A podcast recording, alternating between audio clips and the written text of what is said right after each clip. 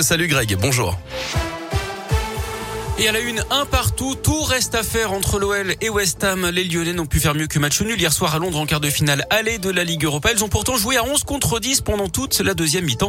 Mais ce sont bien les Anglais qui ont marqué les premiers. Entré en jeu quelques minutes plus tard, le nouveau porte-bonheur lyonnais était à centrer pour l'égalisation de Tanguy Ndombele.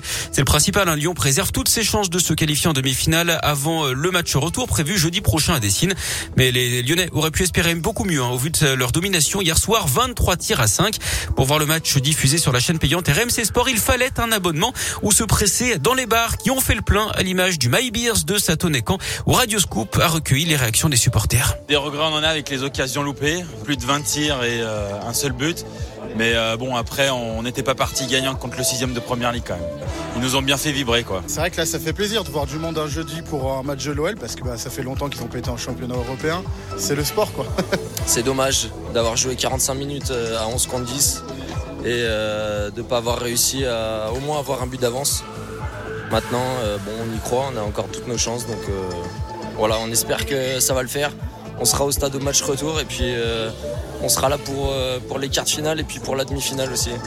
Et en attendant, prochain match pour l'OL dimanche en championnat à 19h du côté de Strasbourg. Une info pratique avec la SNCF qui annonce une grève locale ce vendredi dans la Loire. D'après la compagnie ferroviaire, plusieurs TER seront impactés. Les horaires des trains sont adaptés sur la ligne Saint-Étienne-Lyon. Plus d'infos sur radioscoop.com. Les dernières heures de la campagne présidentielle, on vote dimanche pour le premier tour. Les candidats jettent leur dernière force dans la bataille. Ça se passe en ligne pour Emmanuel Macron. Sur le terrain, pour Marine Le Pen, sa rivale annoncée dans les sondages, mais aussi pour Valérie Pécresse et pour Yannick Jadot. La campagne prend fin à minuit. Réunion publique, distribution de tracts et propagande numérique des candidats seront interdits. Aucune interview ni aucun sondage ou estimation de résultats ne pourra être publié avant les résultats dimanche à 20h. Hier après-midi, près de 70% des 47,9 millions de plis électoraux avaient été distribués dans les boîtes aux lettres des électeurs d'après les chiffres du ministère de l'Intérieur.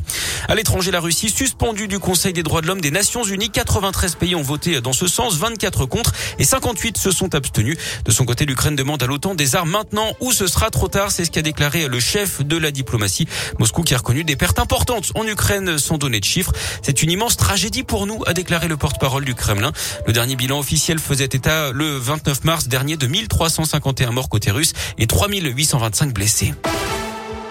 On parle de sport avec du basket et cette défaite sur le fil de l'Asvel hier en Euroleague contre Milan 81-80 à l'Astrobal. Villeurbanne termine dernière de la compétition. Et puis en cyclisme, Julien Alaphilippe encore passé tout près de la gagne sur le Tour du Pays Basque hier. L'Auvergnat champion du monde a terminé deuxième battu d'un fil par le Colombien Martinez. La veille déjà, il avait été devancé euh, sur la ligne par l'Espagnol Bilbao. Au classement général, le Slovène Roglic est toujours leader.